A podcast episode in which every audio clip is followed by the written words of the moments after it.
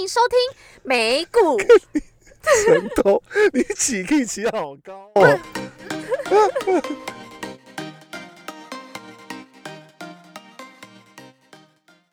大家好，我是爱投机的俏妞。我是爱投资的胖哥，哇哦！我们每一集的那个音调越来越高昂了。这一集很兴奋啊哎，！不过说真的，我是蛮兴奋，因为最近录这几集啊，我最期待的就是好像在看自己的小孩一样，每天上班很累，回家看到自己的小孩就觉得很开心。真的吗？？你不是在嘲笑自己的小孩吗？不会啊，不会啊。可是当然，小孩调皮捣蛋的话，应该很辛苦。讲的好像我有小孩一样，其实我还没有。可是我我的小孩是什么呢？就是我们在前几集帮这个新听众建立一下对我们节目的印象。那旧朋友们大概就知道了，我们前几集开始建立了这个俏妞的投资组合的一些那个观、啊观察。好好赤裸裸哦，好赤裸裸裸我现在每一集都都都都都很那个害怕，就是胖哥看到我部位又会在那边谁谁凉谁谁亮。对，因为我其实今天很开心，就是我的部位又回到我原本的那个对，因为上一集的时候我们跌破了二十九大关，人家都说三十大寿不能过生日，哇，嗯俏妞的这个三十万美金关口好像又回去了，因为因为虾皮回去了。今天回来啊，对，对然后想把虾皮卖掉。刚刚胖哥在那边碎碎念说，你又把好的东西卖掉。对对，那俏妞是有一个习惯，那新旧朋友很了解我们，新朋友们一定不知道，俏妞的家里面如果假设有一些很高级、很漂亮、很好用的家具，比如说按摩椅哦，啊，然后。呃，像现在夏天要到了，可能就是有那种什么水床，还是什么，哦反正什么高级货，什么记忆枕什么之类的，哦俏妞就会冷不防，可能比如说把它卖个好价钱。对，可能比如说像现在 work from home，他就会把 PS 跟 Switch 拿出去丢掉，你这什么比喻啦？趁机卖一个好价钱，大家都缺货，或者是把几个游戏卡卡带最好玩的，啊，人的投资心态嘛，当然就是想要赚卖掉有赚钱的、啊。对啊然后家里的那种要坏掉的那个二二脚椅，就找一堆工人来把它修补对我。我们必须赞美一下俏妞，她真的是有一种 有一种这个爱惜东西的美德啊！哦，东西只要一坏掉，她就会把它抱得牢牢的，而且还会比如说梁摇椅坏掉了，他就会买木头来拼装。好了，你不要再偷在那边拐弯抹角，在那边骂我，就在骂我的投资组合。好了，对啊，那今天俏妞想要讨论，其实我想要，我今天想要跟胖哥讨论一个，就是我身边有很多朋友都在做投资嘛。那我觉得就举呃，想要讲一个，就是我身边有一个叫做 M 个先生。哎，插个话，你今天赚很多买菜钱呢，Day 了 Game 两千七百一十九点二好啦，你不要八，这么赤裸裸啦。就是呢，我我我身边有个叫做 M 嗯先生跟 C 是小姐的，他们是我的好朋友。是是对，然后他们都有在做投资嘛。那 M 先生本身是一个非常得我信任，他很有感染力的人，跟一你是说那个很油，我认识的那个很油的那个 M 他其先生实他其实是真的蛮厉害，我不得不说啦。我我我反正我不是反正比我厉害的我都觉得厉害，很很很容易找到比我厉害的人啦你看过他的账单吗？我没没看过，好、啊，这不重点，反正就是有一天呢，M 先生跟 C 小姐就在那边稀稀疏疏、稀稀疏疏，一直在哦，很讲。诱人哎很，诱人，一直在讲那个投资股票的东西，我就在挖楼梯，我就有赚钱的我就靠过去嘛，我就说，哎、你们在讨论什么？你在讨论什么？诶然后 M 先生就说，哦，他们最近在讨论一只未来会涨的标股，而，且听有一些消息指出，这一定涨，绝对涨。，我，就说哇，那好，刚讲一下讲一下，然后 他就跟我说你，们好像在菜市场聊天，我就说我就说哪一只哪一只，他就说好，代号请记得 I B R T，我有，我有，难道就传说中的 AI 加 robot 没 i robot？靠背啊，反正这个我后来就想说，哎、好，我听一听，我觉得他就说什么未来的什么机器人时代要来临了，我说有道理耶，现在这种 AI 的趋势跟什么 电影什么都很多机器人取代人类，这时候我就偷偷的把它列入到我的最爱的我的清单里对，然后开始我回家，我也不是那种那种傻妞，就是直接进去投资，对我就你确定？好？OK，对，我就我就看了一下这间公司介绍，我就发现，嗯，成立在加州，开始在做一些机器人未来的设计跟什么，我就觉得 哇，好厉害哦。重点是，你知道最吸引我的就是投机的俏妞又来了。它其实之前股价有飙升到那个距离现在的股价大概还有几乎七八十个 percent 以上的涨幅空间，所以呢。俏妞，我是在它崩跌的时候去买的，但我也不知道为什么一买就起不来啦？后来我就去问了 M 先生跟 C 小姐，殊不知原来他们在洗洗数数的时候，我没有听到最后一趴，他们其实是已经卖了，他们在悔恨说太早卖了。所以我去我 我就以为他买在里面，我就跟着跳进去买了，殊不知买了之后就一直在谷底嘛。那我我现在 update 一下，因为我现在手上掌握你非常详细的身家资料。是的，你的这个，您的这个 IRBT 呢，总共的目前持股部位约莫是一万六千零六十二点一六的美金，账面亏损百分之十八点五九 percent，换算成美金是亏了三六六六点九四的美元。哇哇哦，哇哦，所以哇十哇快十万块台币啊，哎、这个美金有时候会让人家迷失，好像每一次在那个拉斯维加斯跟澳门下注的时候，好像都、嗯都觉得，哎、才下个几百块而已嘛，嗯，对啊，可惜你也才亏几千块美金，还好啦。哎，不行啦，OK OK，所以你的成本是嗯呃一百一十八点八五的平均成本，然后。股数有一六六，那目前的价位来到了九十六点八二。其实我不知道这到底有什么问题耶，因为明明未来的，其实明明未来的，因为我知道，其实我十九加十九个，我这这个美股杂货店十九档要怎么讨论都嗯讨论不完。但我会想要把这支拿出来讨论，原因是因为我觉得我是一个会看前景的人，就是未来的趋势就是机器人跟 AI 嘛。是这个股票我觉得它崩跌，我觉得是一个被错杀了。是，我爱靠背哦，那你先分享一下，你先分享一下你当初 除了呃参与到这个呃菜市啊不金融市场的这个群组讨论被诱惑到，然后诱发你最后会进场的这个契机跟起源是什么？契机就是像我讲的、啊、，M 先生跟 C 小姐。那是是 M 先生是一个后续你有没有去做一些 study？然后有啊有啊有啊，我就开始上网查了一些 IBRT 哎 IRBT 不好意思 IRBT 那你可以跟跟我还有听众朋友们分享，当时你看到了什么样的讯息吗？你说看到什么样的讯息让我让你觉得对于未来怀抱了希望。除了你参与了那个菜啊不金融市场的讨论之后，好有两点是跟大家讨当跟大家讨论一下。第一点就是它其实在那个今年一月的时候，它的收盘价最高，它的盘中有到一百九十七块，然后最收盘之后收在一百六十一块。是虽然这差很多，对，虽然这差很多，但没关系。我呢是在看到它这么高涨幅之后，我也不是笨蛋，我也不会说飙涨之后我就跳进去买，我就等它差不多一月底跌的时候我就进场了。那个时候价位是多少呢？那时候我第一，我第一次进场的时候是在那个去年，呃，不是今年啦，今年一月飙升嘛，我在今年二月中进场，是当时我买在一百三十六块。是你是想哦，我我就不讲它盘中说哦，飙到从一转你的心态是。我我归纳一下，所以你的心态是从一百九十六块跌到了一百三十六块，嗯，啊，不是不是，我没有这么，我们我没有这么的那个投机。它一百九十七其实是盘中的价钱，它最后收在一百六十一，所以它从一百六十一跌到一百三十六块，我进场了。你看我抓涨幅大概有二十趴，对啊，如果我抓涨幅，我抓我抓假设我买在一百三十六块，然后最后回到所以160您就这么抓了涨幅，我就这么抓了涨幅。你觉得会到一百六十多块，而且你还觉得自己保守了，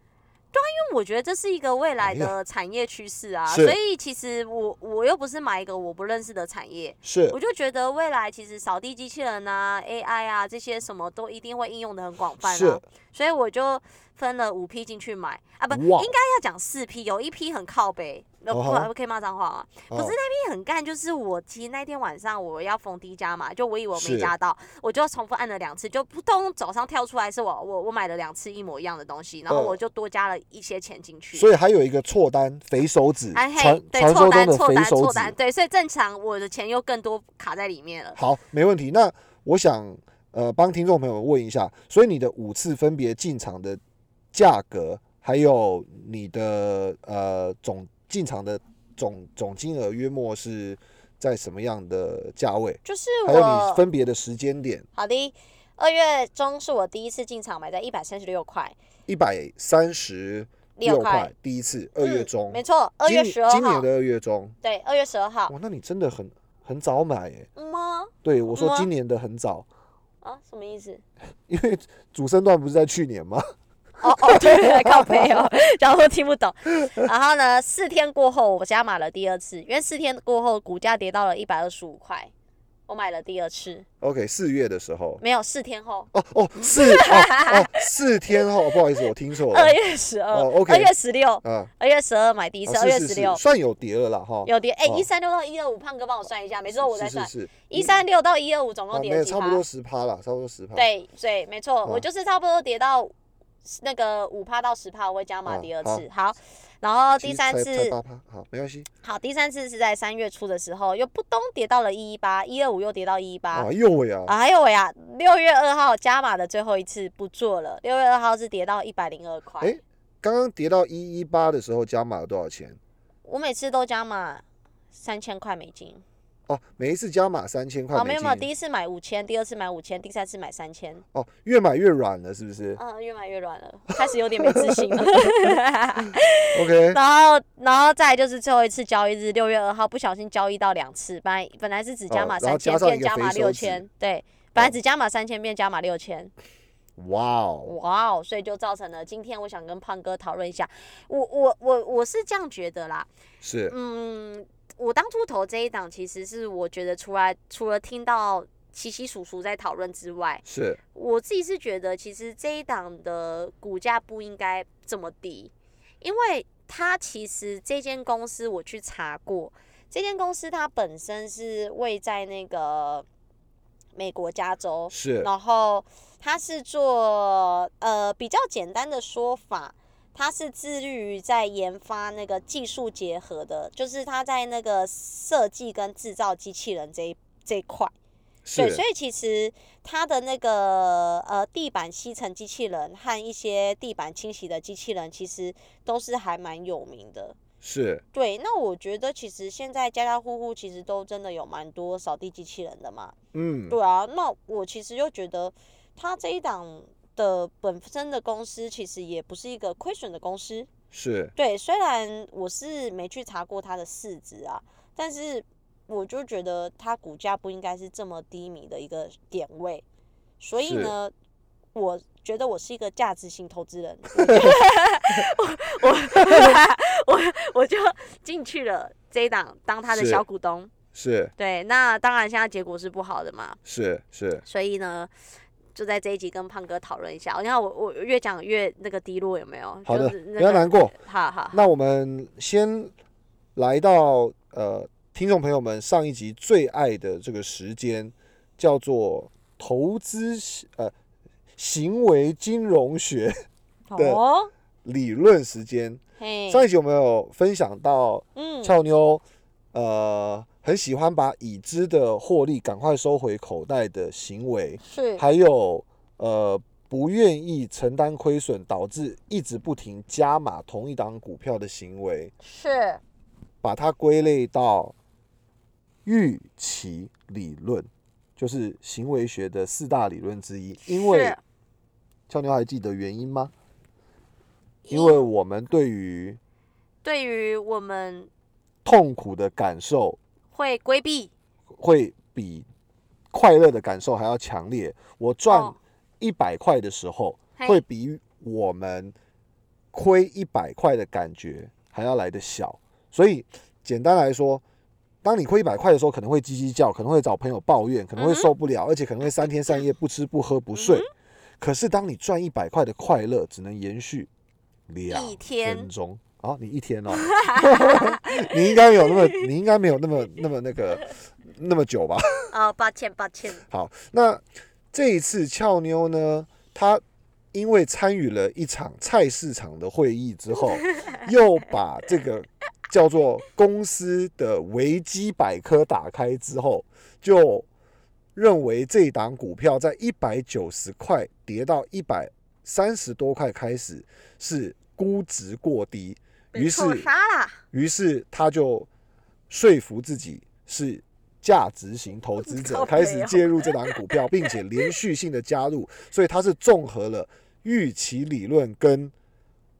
过度自信理论。好，胖哥跟听众朋友们分享什么是过度自信理论。其实这一次还蛮特别的，它是源自于社会心理学的文献哦。嗯，我它是们像变一个心理学节目是？没，错，其实我小时候就非常喜欢心理学，有选喜欢东西很多欸，有选修过心理学。哦好好好，好，那这次的话，它是呃源，它是源自于社会心理学文献嘛？那它是受到诸如信念，这这一段很重要哦，不是那个侏儒，哦。它是受到诸如信念、情绪、偏见，还有感觉等主观心理因素的影响。嗯，人们常常过度相信自己的判断能力，高估自己成功的概率和私人信息的准确性。嗯哼，相信听众朋友们现在脑袋里面一定很有画面，看到俏妞与一个 M 先生跟 C 小姐在菜市场聊天的一个过程中，于是兴高采烈的回去看了维基百科。看完维基百科之后，就产生了一种过度自信理论，导致亏损之后又合并了预期理论的心态，规避损失，于是把所有的现金流经历了二次、三次、四次的加码。但是我们在我们节目的前身，也就是好食材节目的 intro 有提到，俏妞是一个非常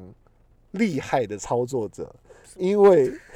他没有融资，所哦以他没有受到市场狠狠的教训，也没有像比尔黄一样爆仓啊，的风险。所以其实我们虽然每一次聊天都非常开心，但是嗯私底下我对俏妞是非常的，呃，算是不仁慈嘛，对不对？对啊，我都会我都会跟他讲，你真的没有被狠狠的好好教训过一次。真的，所以你都不会，你都不会改变这个家里垃圾留很久，但是高贵的家具全部丢光光的心有有有有。在改改善啦，有在改善啦，但是就是还是要一段时间好的，去改变自己的策略。好的。所以我们呃最后花一点时间，我们可以来探讨一下你的 iRobot 到嗯底这是一个什么样的公司，还有它发生了什么事。好的，好，首先我们先从这间公司本身的业务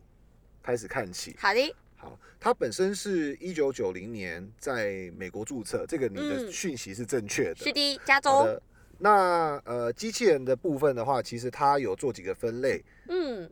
军用、商用、医疗，还有家用机器人。嗯，那其实它家用机器人里面，以渗透率最最高，然后发展最好、知名度最大的，也就是主妇们的最爱，就是 iRobot 扫地机器人，就是它的 Roomba 系列。是的，Roomba 系列是在二零零二年推出，嗯根据胖哥所收集到的资料，嗯。在全世界的销售已经突破了三千万台。哦，对，其实它是算发展最早，然后在尤其是美国地区，可能 roughly 渗透率嗯。大概有到五六成左右。是，啊。呃对不起，我我的意思是说，市占率有到五六成左右。嗯可是目前其实家用的扫地或清洁的机器人，其实嗯它的普及率不是很高，所以它天花板其实还很远。这个是是这家公司的优势。所以如果假设专注于做清洁用品的公司来说，呃，现在的这个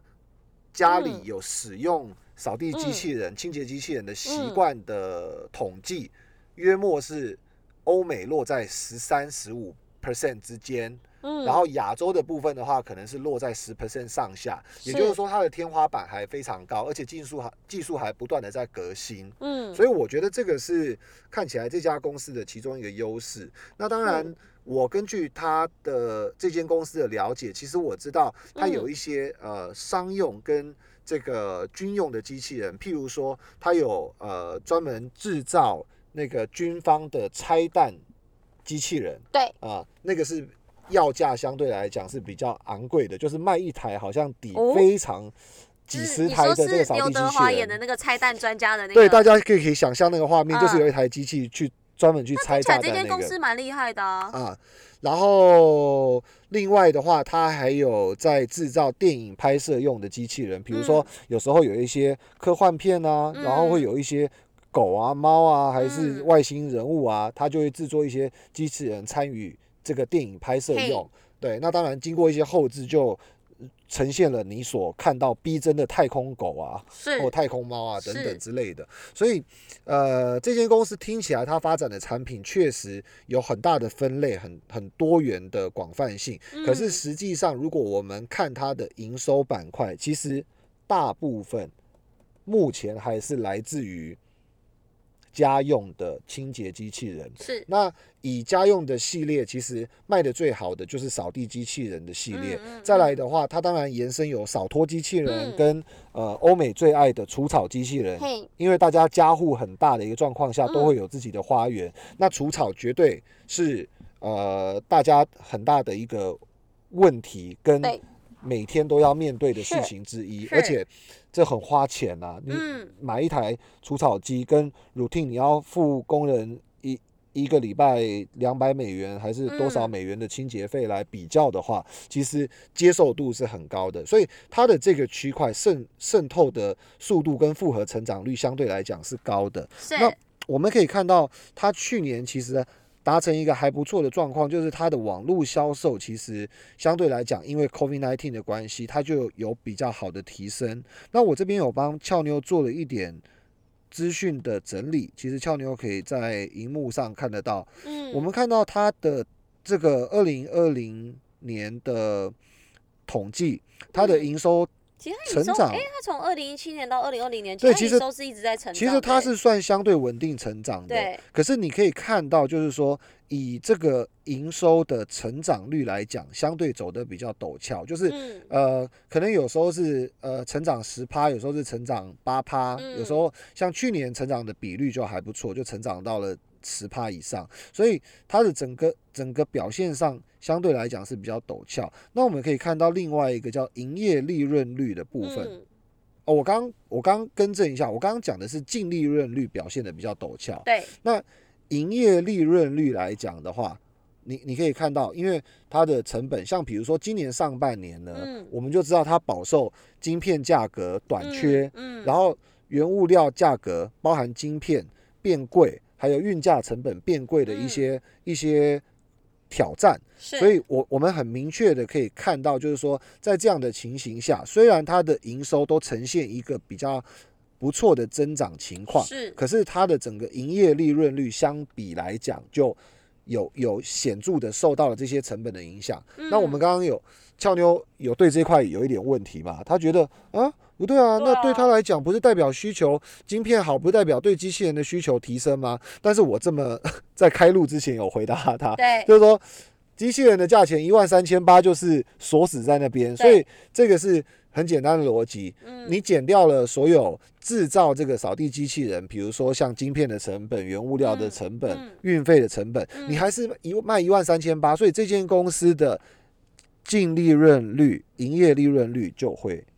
因此而下降。懂。好，所以我们可以看到，呃，这边来说，你看所以其实呃照刚刚胖哥讲的，其实，在晶片短缺跟晶片价格提升情况下，其实对于他们这种下算下游的生产制造，其实是不好的啦。其实对他们来讲影响算是真的蛮大的。对，因为他们他的一一台的东西不能卖超过啊，因为不可能随着它成本然后突然变两万而且遇到你这种客人的时候，一定 一定要打折才卖得出去，是呃，或者是对啊，就你原物料涨刚好屁事啊，你不菜钱不能变可能，贵啊而。且可能他扫地机器人还要送 Switch，其其实就跟就跟台风天的时候菜在飙高的时候，民众在骂一样啊 台风天的时候，对啊，我记得去年的时候，好像什么卖不出去的那个什么瓦斯炉，只要搭一台 Switch 都可以卖出哦，去。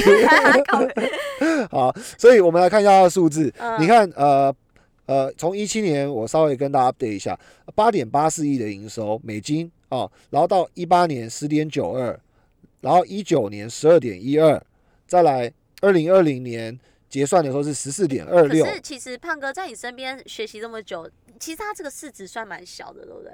哦，对，市值等一下我们来讲，它市值大概是二十七亿的美元。其实它它是小型公司，在美国哦来讲，可能这个数字在台湾排很大。可是我嗯我们先让听众朋友们有一个概念，就是你看它的毛利，去年在营收相较前一个年度成长两亿的情况下，它的毛利只成长了大概一亿多，其实很不错了啦。是很不错了。可是因为各种成本，相对今年第一季，我想它又受到这种呃运价啊、晶片的这种困扰一定更多。所以，我们回到刚刚讲的这种呃这个行为金融学的这个理论没错，去探讨，其实呃俏妞她之所以能够在这个感觉上建立了一个比较好的这种嗯，这种印象，然后去投资，对于呃这间公司产生希望。刚刚我们讲到的种种，扫地机器人、商用机器人、拆弹机器人，拆弹件、医疗的机器人，是。好、等等的这种这种呃想想象空间，就是我们上上上一集某一集，反正有提到对，用故事换钱，是。小市值。那我想这间公司它具备很多传奇的故事，不是我们这一集要讲的重点，就是说包含什么，它曾经一度快要倒闭啊，但是嗯。CEO 如何让它起死回生，然后创造出有价值的机器人。嗯。哦，等等的，它它的故事是非常多的，但是呃，这个这个实际上来讲的话，当它的呃嗯。发展跟成长到一定程度的时候，其实投资人也是严苛的，嗯。所以我们呃直接进入到俏妞探讨的话题，我们看它股价上，是。呃，俏妞有提到它的成本是在在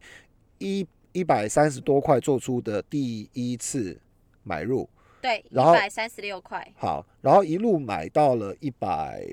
一百零二块，总共买了五次，五次。OK，那呃，想必这整个过程中应该都蛮有信念的，有非常有，然后然后也有想象空间，但是呃，我想呃，可能忽略两个东西，可能是之后我们可以一起来学习跟探讨的。嗯，第一个就是当市值越小，波动就会越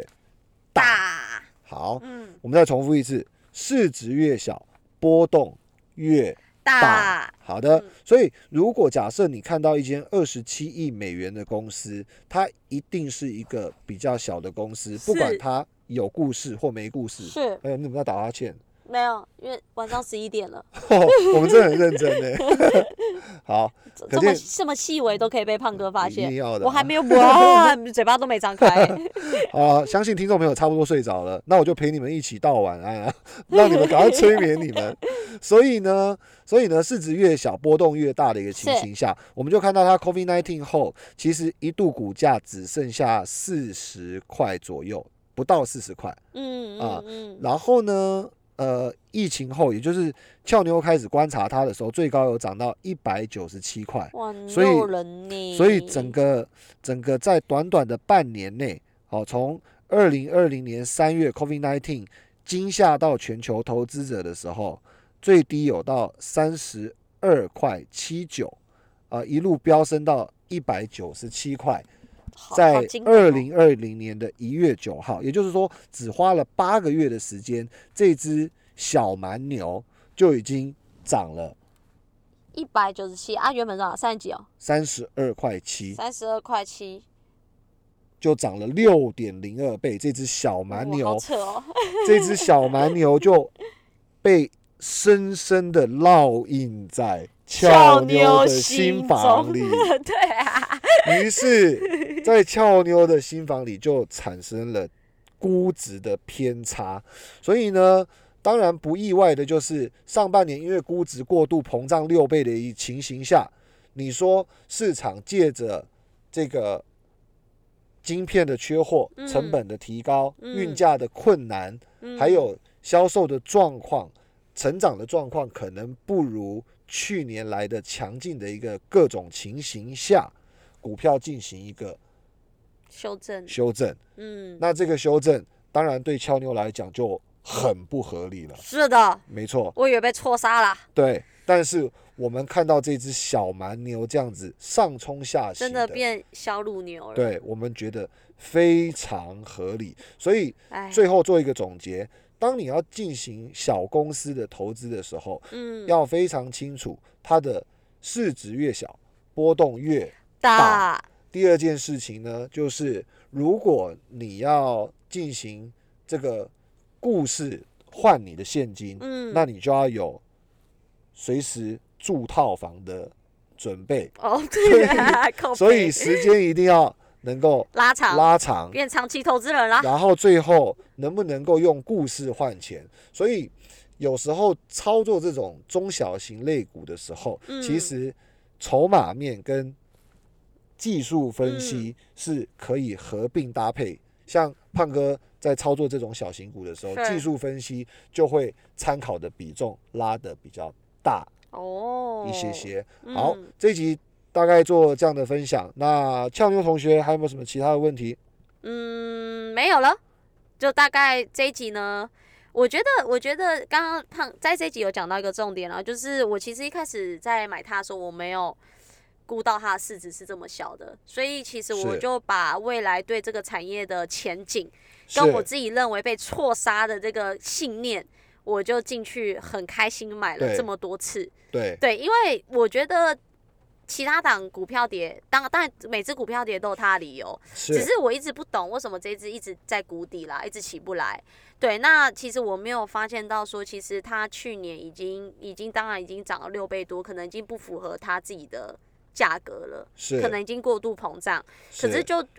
因为我对未来这个产业的前景，让我觉得说它其实是有往上走的空间。因为我当初其实本来就没有要说回到一百九十七块啦，是对我只是觉得回到二十趴以上是合理的。是对，那我觉得在这一集，从这个小公司、中小型的公司可以学到说，其实当我们要做这种比较中小型的企业的时候，要去看它的一些市值跟波动是有没有成正比的。对，对，那我觉得这一集其实大概我也知道要怎么处置它了。没有你。不过我我最后还是那个安抚一下俏妞，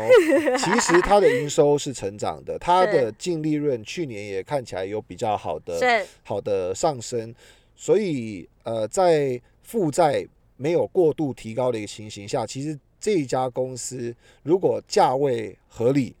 然后你的布局比重也不太过分，其实相对来讲，它不具备太多的危险性。嗯，啊，这个是我们大概可以比较能够掌握的。那回到俏妞的投资组合上面，其实呃，因为我们刚刚讲到 iRobot 就持有了大概一万六千美金嘛，那因为对。现在如同俏妞讲的，已经十一点了，是。所以呃也跌了，iRobot 也跌了一些些，所是，以跌了吧又跌了，靠北啊！所以所以已经扩大到接近四千美元的损失的时候呢，其实还占了俏妞的三十万美金的比重，来到百分之五。但是如果按照俏妞的整个十九档美股杂货店 来做排序的话，其实呃最大的是亚马逊。啊，俏妞的持股最市值最大的是亚马逊，不是它持有的量最大。就是如果假设以市值呃来计算的话，它是一点六七六的 trillion，就是一点六七六兆的美金。嗯，但是俏妞在 Amazon 上面投资了一万六千美金，可是他也在 iRobot 上面投资了接近一万六千美金。哦，不是，你投了更多，只是亏到了剩一万对，而且我跟胖哥讲一个重点，那个亚马逊已经不在里面了，我刚开盘前挂把它卖掉了。